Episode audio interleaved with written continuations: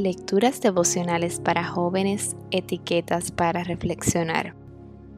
Cortesía del Departamento de Comunicaciones de la Iglesia Adventista del Séptimo Día, Gascue, en Santo Domingo, capital de la República Dominicana. En la voz de Maciel Jiménez.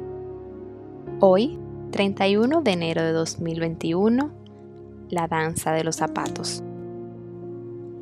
En Salmos capítulo 30, versos 11 y 12, leemos, Tú cambiaste mi duelo en alegre danza, me quitaste la ropa de luto y me vestiste de alegría, para que yo te cante alabanzas y no me quede callado.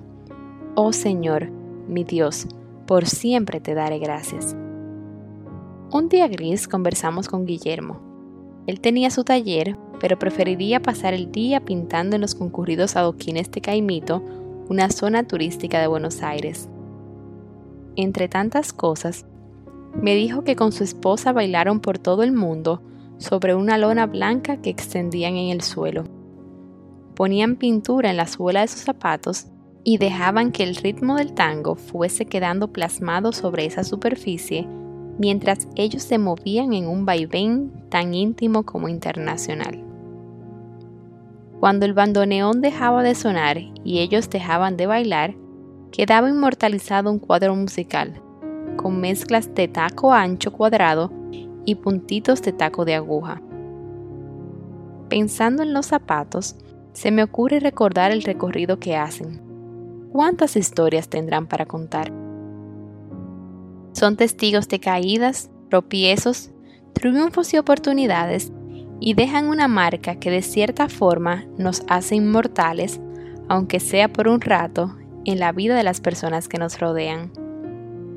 Puede haber baile torpe, no perfeccionado, con intentos, con algunos aciertos sublimes y a veces algunos hierros estridentes. Pero el cuadro final puede ser motivo de perseverancia y será tanto más hermoso si refleja la imagen de quien nos creó quien nos da fuerza cuando faltan, quien inventó los colores, la música y con ellos nos permite ir dibujando algo aunque no seamos del todo conscientes de que lo estamos haciendo, aunque no sepamos qué es lo que Él ve en nosotros, aunque no sepamos que Él nos ve.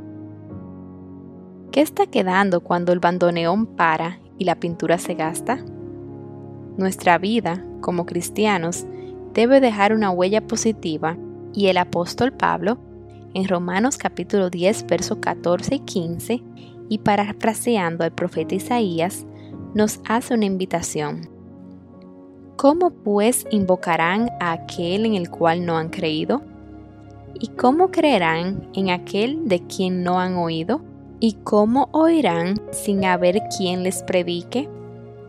¿Y cómo predicarán si no fueren enviados?